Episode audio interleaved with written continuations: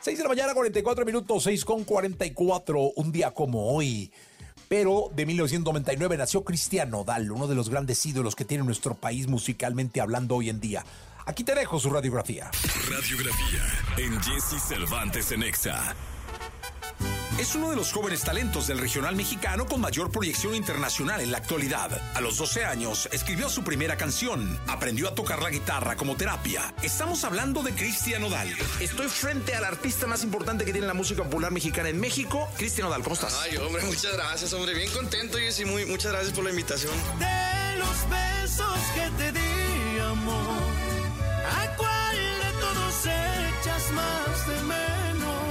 Nacido un 11 de enero de 1999 en Caborca, Sonora, Cristian Jesús González Nodal, desde pequeño participó en varios concursos de cantos infantiles, destacándose en los primeros lugares. A sus 12 años, Cristian descubrió su capacidad de componer canciones. Te fallé fue uno de los primeros temas que compartió en sus redes sociales.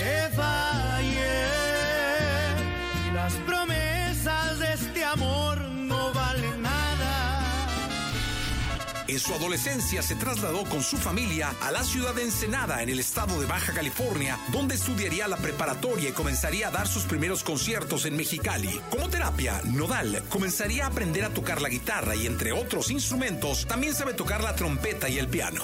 Y si usted fuera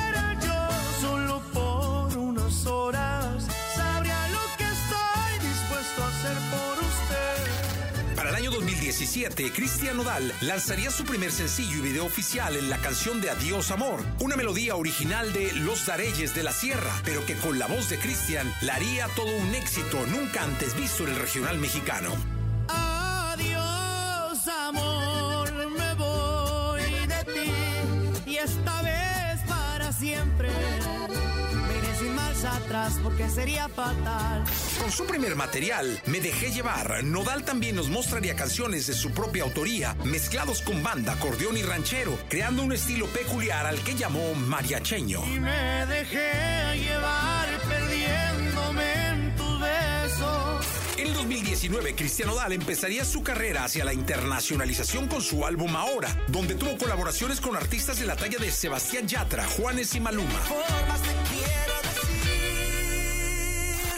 Para el 2020 publica la primera parte de su tercer disco Ay Ay Ay Ay Ay, con el que cosechó discos de multiplatino y diamante por sus altas ventas. Ay, ay, ay, ay. Vieras cómo duele que me pregunten por ahí. Que si como he estado, ahora que terminamos, me da un chingo de y no sé disimular. A partir del 2021, Cristian trabajaría en la producción de sencillos con colaboraciones obteniendo millones de reproducciones en plataformas digitales. En su corta pero brillante carrera, Cristian Nodal ha sido acreedor a premios como Latin American Music, Premios Juventud y iHeart Music Award. Yo te quiero así, mi amor tóxico.